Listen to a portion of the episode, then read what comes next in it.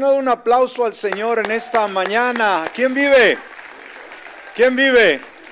Y a su nombre, gloria, gloria a Dios. Tome su lugar, tome su lugar. Está disfrutando esta mañana. Amén. ¿Cómo amaneció?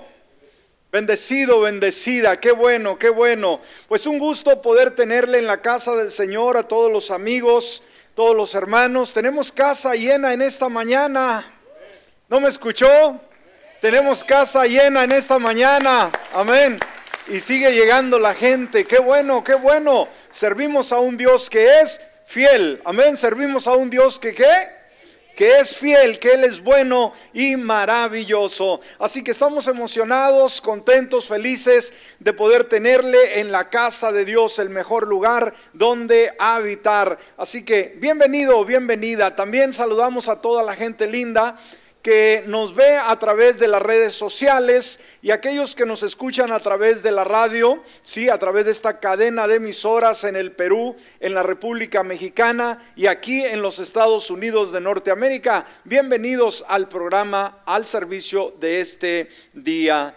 Muy bien, muy bien, pues vamos a estar yendo a la palabra, abra su corazón, deje que Dios le ministre, deje que Dios le abra, hable, perdón, a su vida y vamos a, a empaparnos de la palabra, de lo que Dios tiene para nosotros. Bueno, en esta ocasión, hermanos, como sabe, hemos estado llevando a cabo este tiempo de ayuno y oración. ¿Cuántos dicen amén por ello? 21 días, amén. Y hoy, hoy es nuestra clausura. ¿Alguien puede decir amén? Hoy terminamos nuestra jornada, todos estos días, 21 días. Hemos venido a orar una hora de 7 a 8 de la noche y hemos contado con un grupo extraordinario, un grupo maravilloso, un equipo de intercesión, de oración, que hemos estado orando por usted, hemos estado orando por usted, a que, Dios genere un ambiente lindo y precioso. Amén. Y, trajimos nuestras necesidades, nuestras peticiones y nuestros anhelos y nuestros deseos. Muy bien, yo creo que este día, eh, como dijimos, vamos a estar cerrando nuestro ayuno, nuestro sacrificio, pero la pregunta surge después de esto. Yo creo que todos hemos estado en intimidad con Dios en un tiempo muy especial aquí en este altar, pero hoy que terminamos, ¿ahora qué? Es la pregunta, ¿no? ¿Ahora qué? Lo que usted oró, lo que usted pidió, lo que usted visualizó en su espíritu, ¿ahora qué? Podemos decir, ya hice mi parte, ahora sí a descansar.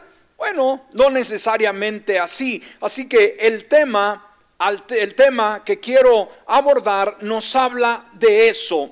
Y eh, le he titulado simple y sencillamente, elevemos nuestras expectativas. ¿Cuál es el tema de este día? Elevemos nuestras expectativas. Y cuando decimos elevemos, recuerde ese factor humano.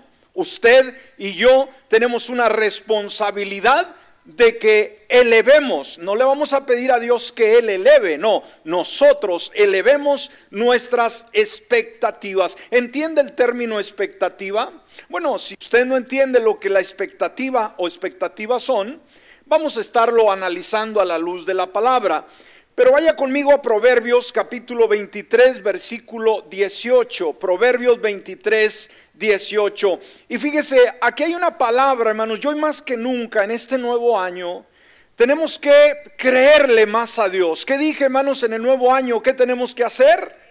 Aprender a creerle más a Dios. ¿Y cómo vamos a creerle a Él? Pues simplemente escuchando lo que Él nos dice. ¿De qué manera? A través de la palabra. No hay otro medio de revelación más efectivo, más eficaz que la palabra del Señor. ¿Me escuchó? Amén. Muy bien, dice, mire lo que dice la palabra y de acuerdo a las expectativas y el trabajo que tenemos que hacer nosotros, porque ciertamente hay un porvenir. ¿Qué dice Dios, hermanos? Para usted, para usted, para usted y para mí el día de hoy. ¿Qué nos dice? Ah, que el futuro eh, se ve oscuro, que el futuro es inseguro. ¿Qué nos dice Dios, hermanos? Él. Hay un porvenir, o sea, hay un futuro. Dice y tu esperanza no será frustrada. Nadie dice amén. Tu esperanza no será frustrada. Ahora, ¿qué es la esperanza? Esperanza es expectativa es fe de lo que yo creo que Dios es capaz de hacer en este año que estamos iniciando. Amén. Entonces cuando yo tengo fe en Dios y visualizo un mañana donde Él está, donde Él gobierna y donde cosas buenas llegan a mi vida, entonces yo tengo que crear esa expectativa y decir, Simplemente confiar su palabra, porque ciertamente hay un porvenir, o sea, hay un futuro y no cualquier futuro, hay un futuro bueno, tu esperanza no será frustrada. Entonces, aquí podemos ver Dios comprometiéndose con su palabra, pero dándonos a nosotros la elección, sí, obviamente, de qué es lo que anhelamos. Quizás eh, ha tenido frustraciones, quizás el año pasado vivió muchos problemas, muchas circunstancias, muchos fracasos de cualquier índole. Déjeme decirle que está en un buen lugar y está en un buen tiempo para poder darle una oportunidad a Dios para que Él obre y que su porvenir, su futuro, usted en ese futuro se visualice como una persona bendecida, recibiendo todo lo bueno de Dios. Ahora, ¿qué es la expectativa cuando llegamos a la descripción del término?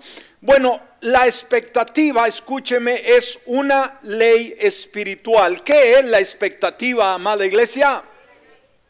Una ley espiritual. ¿Y qué significa? Si es una ley espiritual, es algo que funciona.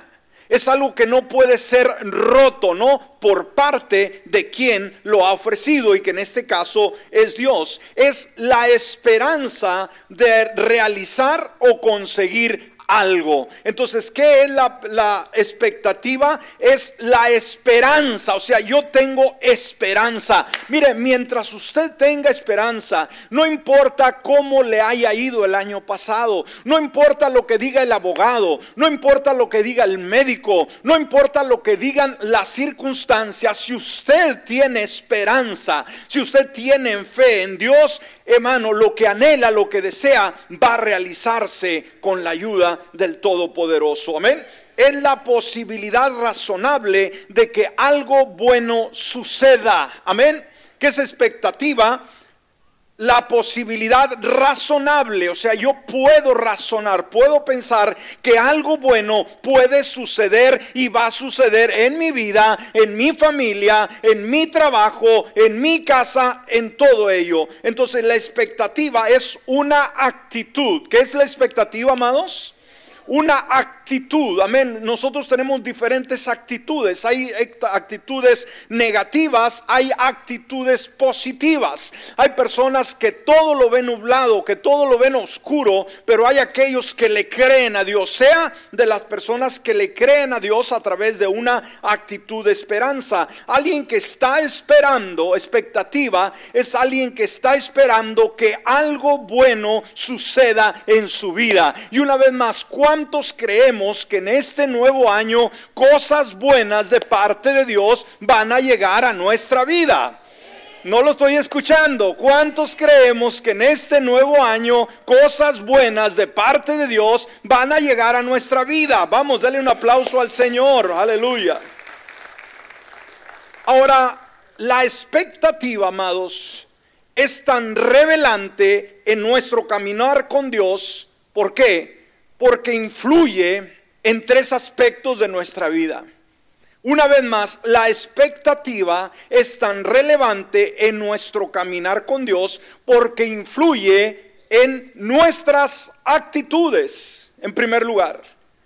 En nuestras actitudes, pero también influye en nuestro comportamiento, cómo actuamos, cómo nos comportamos y obviamente en nuestras acciones, cómo nosotros funcionamos. Entonces veamos actitud, comportamiento y acciones. Todo esto se deriva de una buena expectativa.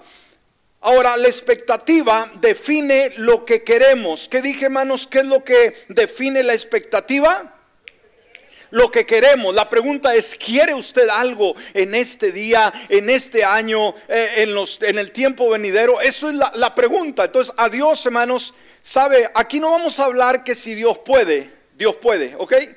No vamos a hablar si Dios quiere, Dios quiere. El problema en este tema es tu actitud, mi actitud con relación a la expectativa. Dios nos dice y Dios te dice en esta mañana, ¿crees que yo puedo hacer lo increíble en tu vida? Eso es, lo único que Él quiere, hermanos, que, que creamos, ¿verdad? Del resto se encarga el Señor. Entonces la expectativa define lo que queremos que suceda, cosas buenas, ¿sí?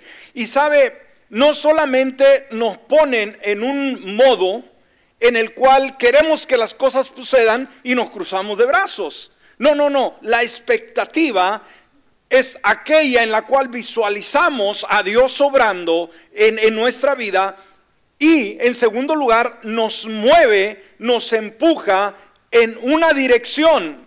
La dirección es pagar el precio para ver que las cosas sucedan. ¿Me escuchó? Entonces la expectativa no lo hace todo y no es gratuito. Lo hemos dicho, hermanos, y lo volvemos a repetir. La salvación es gratuita, pero lo que queremos en la vida nos va a costar. Si quieres una buena relación con Dios, te va a costar. Si quieres una buena familia, te va a costar. Si quieres impactar a nuestra sociedad, te va a costar. Si quieres que sueños se realicen en ti, vas a tener que pagar el precio. Entonces, hay muchas personas, escúcheme, que tienen fe. Amén. Pero carecen de expectativa. ¿Me escuchó? Hay muchos que dicen, yo le creo a Dios, pero no tienen sueños. No tienen ideas, no tienen anhelos. Simplemente si yo creo en Dios y a ver cómo me va. No, no, no, no estamos en esa situación. No debemos de estar en esa situación. ¿Y cómo le va a ir el año? Pues Dios sabe, a ver cómo me va. No, Señor, eso no es expectativa. Entonces, la expectativa, escúcheme, es un reflejo de lo que creemos acerca de Dios. ¿Me escuchó, hermanos? ¿Qué es la expectativa? Un reflejo de lo que creemos en Dios. Sí, sí, es sencillo, hermano. ¿Cómo vemos a Dios? ¿Sí? Si lo ves como un Dios todopoderoso, un Dios que tiene toda autoridad, no se te va a hacer complicado vivir y poder recibir de parte de Él. ¿Sí me explico? Pero si vemos a un Diosito muy pequeño, hermano, nuestra posibilidad de lograr los anhelos en nuestra vida se van a reducir. Entonces el problema no es Dios. ¿Cuál es el enfoque que tú tienes de Dios? Entonces la expectativa es un reflejo de lo que creemos acerca de Dios. Si tú crees en un Dios grande, tus anhelos, tus deseos, tus sueños son grandes. Amén. Si tú crees en Dios, en un Dios grande, tus sueños, tus anhelos, tus deseos son grandes. Así que este nuevo año me da la oportunidad, a usted también le da la oportunidad de soñar en cosas grandes que Dios quiere y va a hacer en su vida. Amén. Entonces veamos, mire lo que dice Jeremías 29:11 y esto es muy importante. Jeremías 29:11.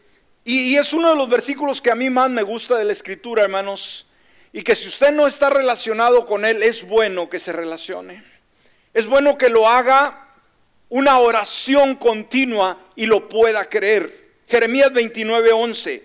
Hablando Dios, nos dice, pues yo sé los planes que tengo para ustedes, dice el Señor. Wow.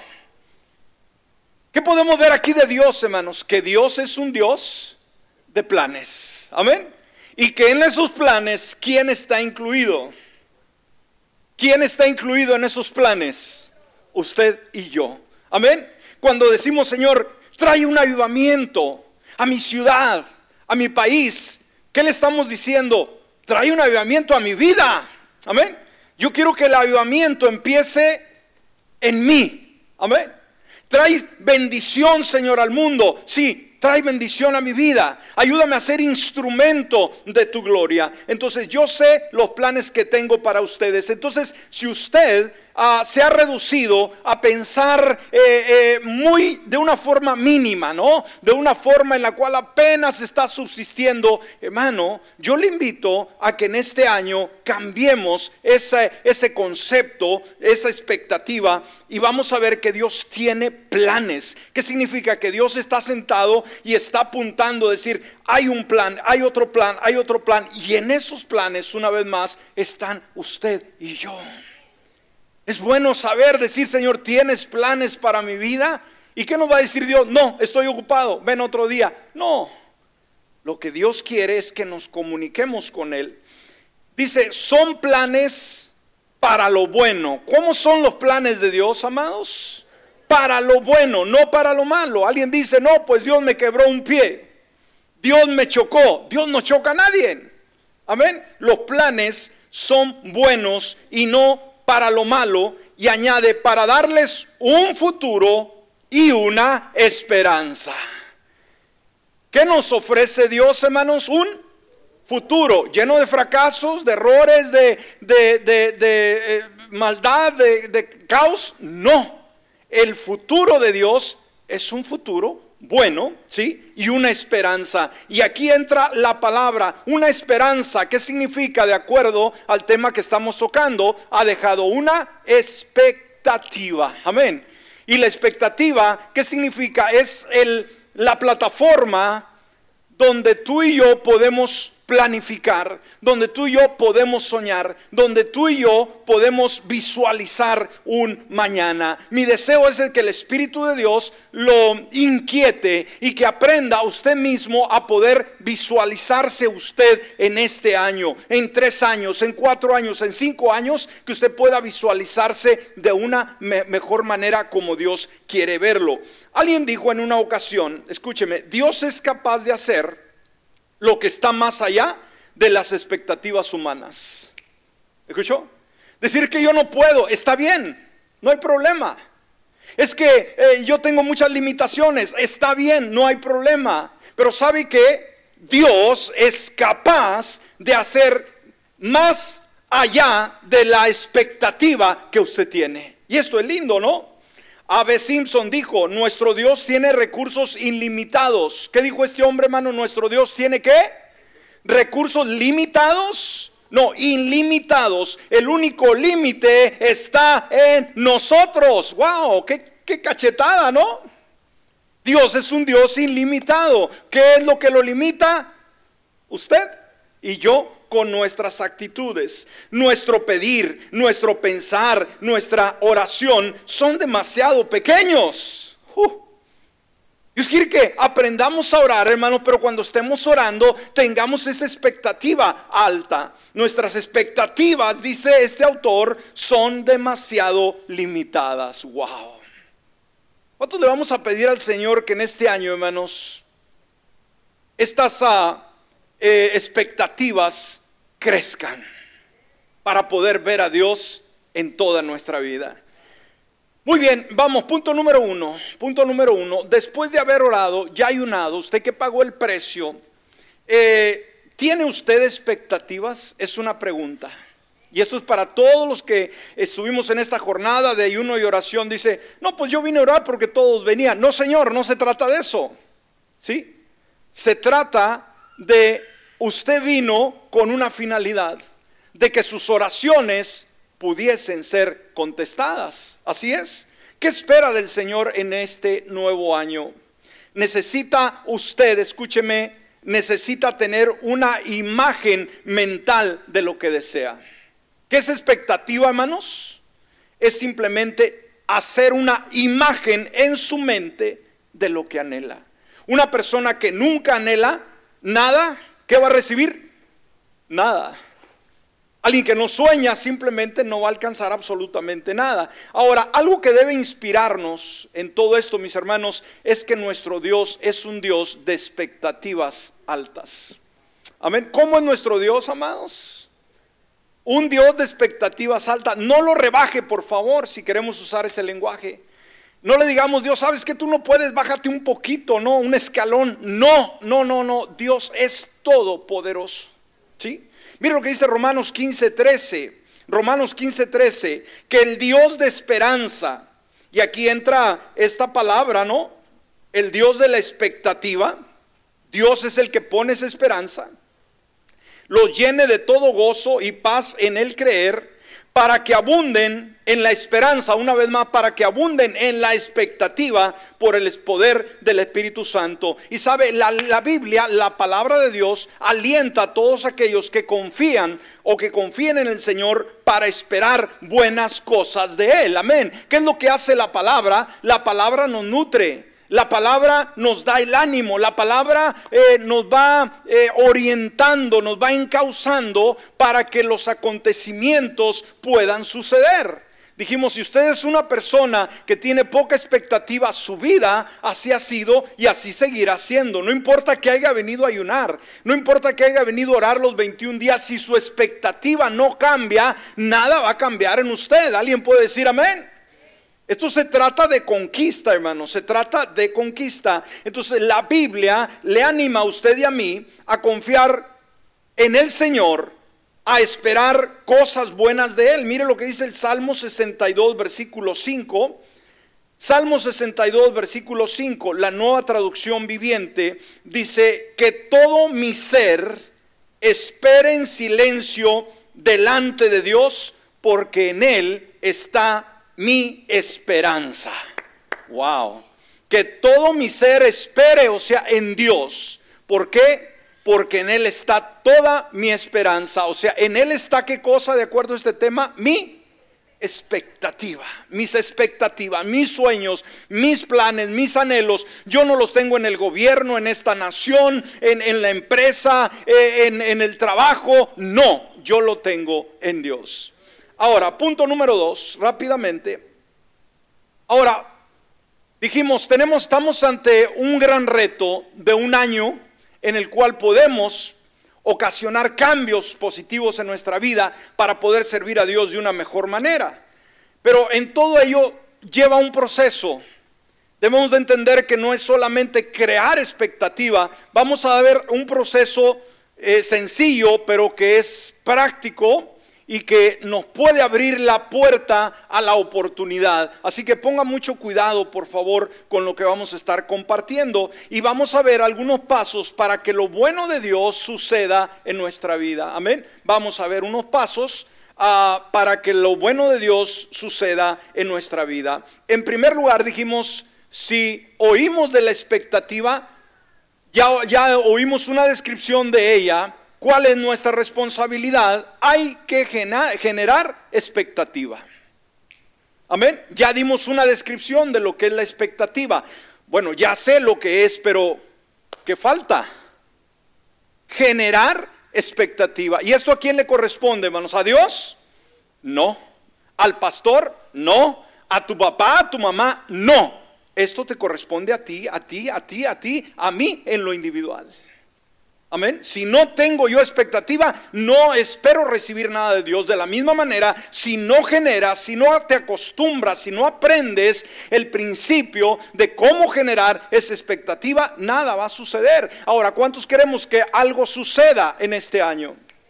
Amén. Ahora, veamos el ejemplo de un hombre que la Biblia nos relata en el libro de los Hechos capítulo 3, que estaba paralítico, impedido de sus pies no podía caminar y que lo llevaban a mendigar mero en la entrada al templo, en la puerta llamada la hermosa. Y esto lo vemos en Hechos capítulo 3 versículo 1 y 2. Hechos capítulo 3 versículo 1 y 2 dice, Pedro y Juan subían al templo a la hora de la oración, las 3 de la tarde, y era traído cierto hombre que era cojo desde el vientre de su madre cada día lo ponían a la puerta del templo que se llama Hermosa para pedir limosna de los que entraban en el templo. Entonces veamos, aquí podemos ver un escenario en el cual Pedro y Juan llegan a la hora de la oración. Pedro y Juan, hermanos, eran hombres que inclusive antes de ser convertidos eran socios en, el trabajo de la pesca y eran hombres que continuaron su ministerio juntos Ah, juntos hicieron cosas tremendas para Dios, muy útiles.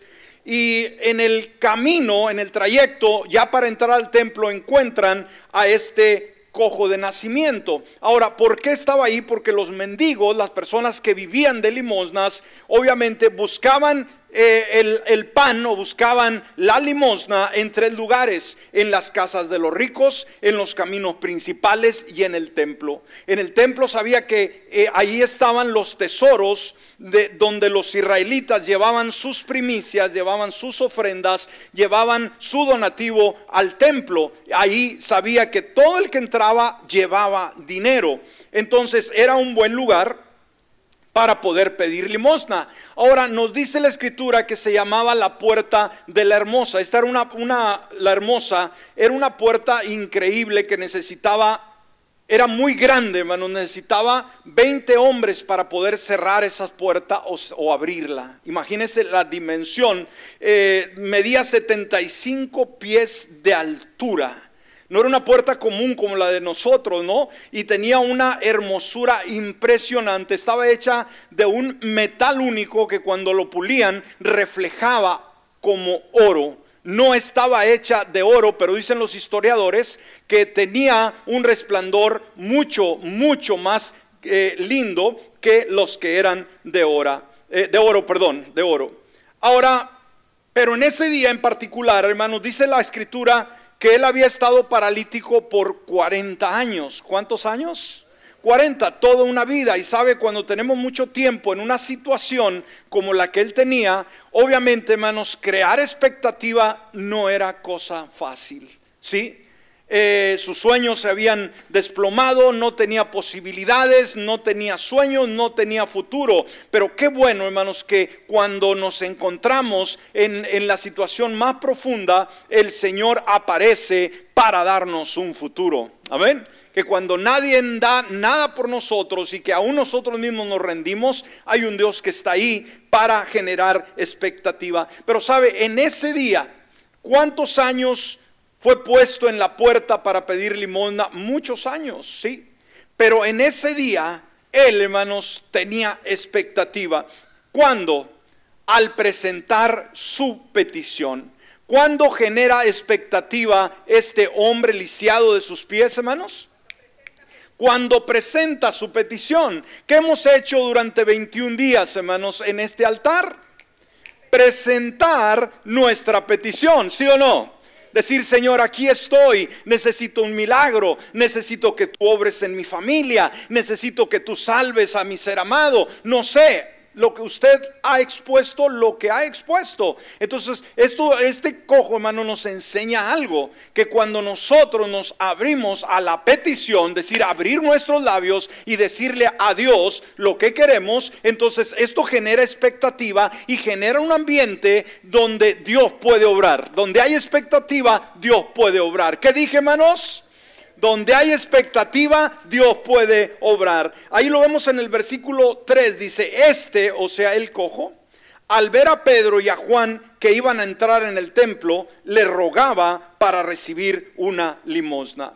Ahora, ¿cómo generó la expectativa, hermanos? Bueno, yo creo que, ese tiempo, como el tiempo de hoy, hermanos, donde hay limoneros, donde hay gente pidiendo una limosna, ¿será que todos los que van eh, en el trayecto, todos se paran a, ver la necesidad de una persona que está pidiendo limosna?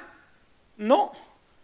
La mayoría pasan de largo, la mayoría pasan de largo. Entonces, cuando él ve que Pedro y Juan se detienen, ¿qué es lo que él, él, vio?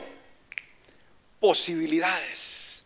Cuando se detienen, hermano, no se iban a detener para decir, ¿me permites un selfie contigo? ¿Verdad que no? O decir, oye, trae reloj, puedes decirme a qué hora es. No, desde el momento que Pedro y Juan se paran, él dijo, wow, ya saqué para mi torta de jamón con chilito. Amén. Me va a ir bien. O sea, ¿me explico?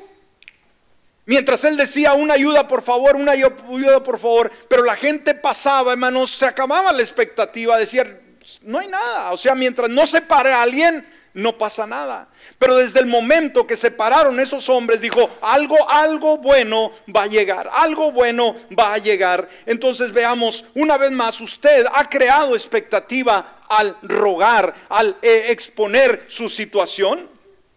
Esta es la pregunta, hermanos, eso es lo que genera la expectativa. Ahora, ¿qué es lo que hace, hermanos? Él muestra una vez más esa expectativa porque mira hacia arriba. Amén. ¿A dónde hay que mirar cuando queremos que nuestras eh, necesidades sean suplidas? Que podamos visualizar a Dios en nuestra vida. ¿Hacia dónde hay que mirar? ¿Hacia abajo o hacia arriba? Hay que ver hacia arriba, porque arriba está el Señor. Entonces el versículo 5 dice, Él les prestaba atención. ¿Qué hay que hacer con Dios, amados? Hay que prestarle atención a Dios, ¿no cree? No venga usted a orar y venga a dormirse. No, no, no, no, no, no. Usted viene al altar bien despierto, hermanos. Bien despierto. ¿Qué eh, quiere el Señor? ¿Qué el Señor va a hacer en mi vida? Entonces, dice la palabra, Él les prestaba atención. ¿Por qué? ¿Por qué? Porque esperaba recibir algo de ellos. ¿Qué significa? Que este hombre estaba en posición, escúcheme, de recibir algo. ¿Cómo estaba este hombre, hermanos? En posición de recibir algo. La pregunta es, el día de hoy, hermanos, y el resto del año, usted está posicionado, está en la posición indicada para recibir algo de Dios. Pregunto, debe de estar. Si usted dice, ah, pues no sé, es tiempo de posicionarse, es tiempo de ponerse en el lugar correcto. Ahora, debemos de entender algo, hermanos, algo muy sencillo. Por regular se recibe lo que se espera. Esta es una ley espiritual. No podemos nosotros decir, pues no esperé nada y me cayó un montón de cosas. No, no, no, no. Esta es una ley espiritual. No podemos simplemente ah, recibir si no esperamos. ¿Por qué? Se recibe lo que se espera. Y esta es una ley bíblica. Proverbios 23, Proverbios 23, versículo 7, en su primera parte, nos dice, porque cuál es su pensamiento en su mente, o sea, como tú piensas, dice, tal es él. ¿Me escuchó? Si tú eres una persona negativa, así vas a ser. Si piensas que eres una persona negativa o siempre tienes la actitud negativa, así vas a ser. Pero si tus pensamientos son de grandeza, diciendo, Señor, yo creo que tú puedes hacer lo increíble, pues así es, ¿sí? Así es. Y esto nos recuerda los espías que fueron enviados por Moisés a reconocer la tierra. Recuerda cuando eh, sale el pueblo de Israel al desierto y luego llegan a las fronteras de la tierra prometida y les dice Moisés, vayan y conozcan la tierra. Y él envía doce espías. Van, reconocen la tierra, traen frutos, las uvas, hermanos, no eran las uvitas que comemos hoy, eran tremendas uvas. Era un lugar de abundancia, era un lugar maravilloso que Dios les había prometido. Pero ¿sabe qué? Ah, cuando regresaron, dijeron, bueno, Moisés y el pueblo estaba emocionado, habían andado por el desierto 40 años, habían salido de 400 años de esclavitud. Oiga, querían una tierra donde morar y ahí estaban a las fronteras. Entonces el reporte que estaban esperando, hermanos, era de una expectativa alta. Pero sabe que de los dos espías, dos espías, perdón, diez de ellos dijeron, sí hay bonita eh, tierra, hay frutos muy grandes, pero hay unos tipos grandísimos. ¿Me escuchó? Ahí empezó mal. ¿Dónde se enfocaron ellos? En los gigantes. Y en vez de crear una expectativa, hermanos, crearon una negativa. Y mire lo que ellos dijeron ahí en números, capítulo 13, versículo 31. Números 13, 31. Dice, pero los hombres que fueron con él dijeron, ¿qué dijeron? No podremos subir contra aquel pueblo porque es más fuerte que nosotros. ¿Era expectativa? Pregunto. ¿Era expectativa? No. ¿Qué dijeron? Hermanos, qué, qué, tremendo. Era la tierra que Dios ya les había dado por fe. Esto nos enseña algo, hermanos, que cuando anhelamos algo de Dios, como dijimos, al crear expectativa, quiere decir que nos lleva al lugar donde para recibir las cosas tenemos que pagar el precio. Ellos querían que los gigantes estuvieran de rodillas y no iba a ser así. Ellos tenían que conquistar a los gigantes. Ahora, lo más impresionante es que Dios iba con ellos para respaldarlos. Pero fallaron miserablemente, hermanos, al ver los gigantes. Ten cuidado con los problemas. Ten cuidado con las batallas de tu vida. No le pongas mucha atención a la derrota, al fracaso, al no puedo, al no tengo posibilidades, no tengo creatividad, no, no, no soy la persona indicada. Ten mucho cuidado. Porque no depende de tu fuerza, no depende de tu capacidad, es de la expectativa que tú puedas generar, la expectativa que le puedas creer a Dios. Esos gigantes no los iban a vencer ellos solos, el Señor los iba a vencer con ellos. Amén no estaban solos. Pero Dios es un Dios que nos va a, de alguna manera, hermanos, testear nuestra fe. ¿Sí? Va a probar si le estamos creyendo.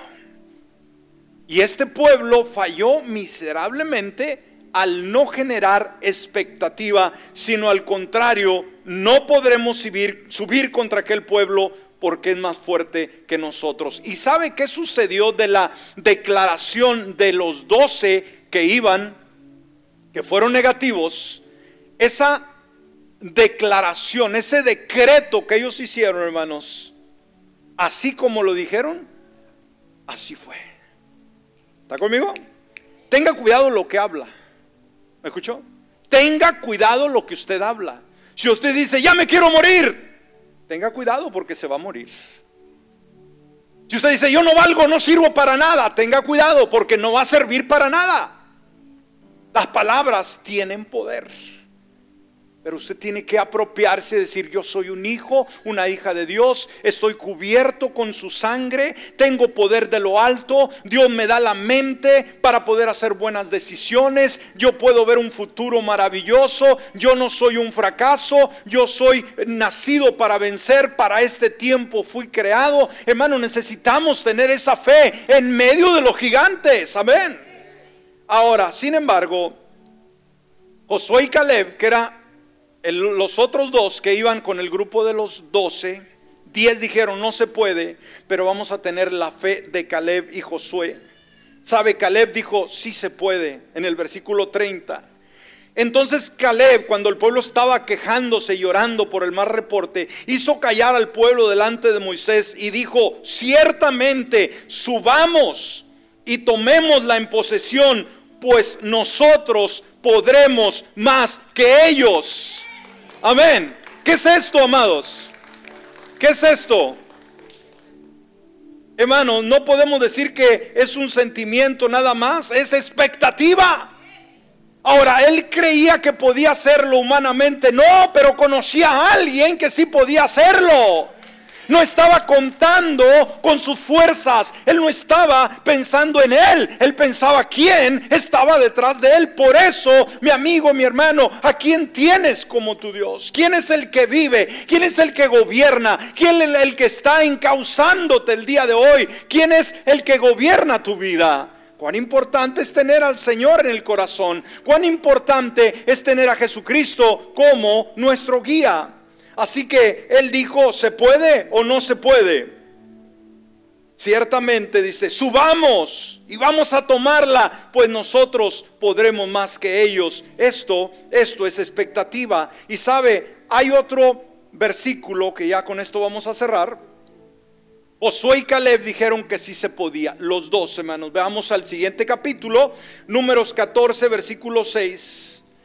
Dice la palabra, entonces Josué, hijo de Nun, y Caleb, hijo de Jefone, que estaban entre los que habían ido a explorar la tierra, rompieron sus vestiduras. Ahora brinquemos al versículo 9. Y sabe, me gusta la actitud ah, de estos personajes en este momento. Dice, solo que no se rebelen contra el Señor, ni teman al pueblo de esa tierra. Y fíjese, este, o estos dos, José y Caleb, creo que tenían sangre latina, sangre mexicana, azteca corría por sus venas. ¿Por qué? Fíjese la ilustración que usan, muy rústica, muy comprensiva. Él dijo, porque serán para nosotros pan comido. Wow, ¿qué le cuesta a usted comerse un bolillo, hermanos? Comerse una concha, comerse un pingüino, lo que sea. Hermano, usted dice, esta pieza se va. ¿En qué estaba pensando Josué y Caleb? A lo mejor de una taza de café bien rico. Amén. Con una concha a un lado y dijo, esos gigantes, así como me bebo mi café y mi pan, así no los vamos a comer. ¿Eso qué es, hermanos? Expectativa. Ahora, estaban en otro nivel que los otros israelitas, estaban en lo mismo, hermanos, era el mismo reto, era el mismo desafío, mas sin embargo tenían una expectativa diferente. Amén. Su protección se ha apartado de ellos, mientras que con nosotros está el Señor. No les teman. Y sabe que sí se pudo. No en esta ocasión, hermanos. Todos los que dijeron no se pudo o no se puede, escúcheme, todos murieron en el desierto y no entraron a la tierra prometida. Pero Josué y Caleb que dijo, no los vamos a comer como pan, se los comieron como pan.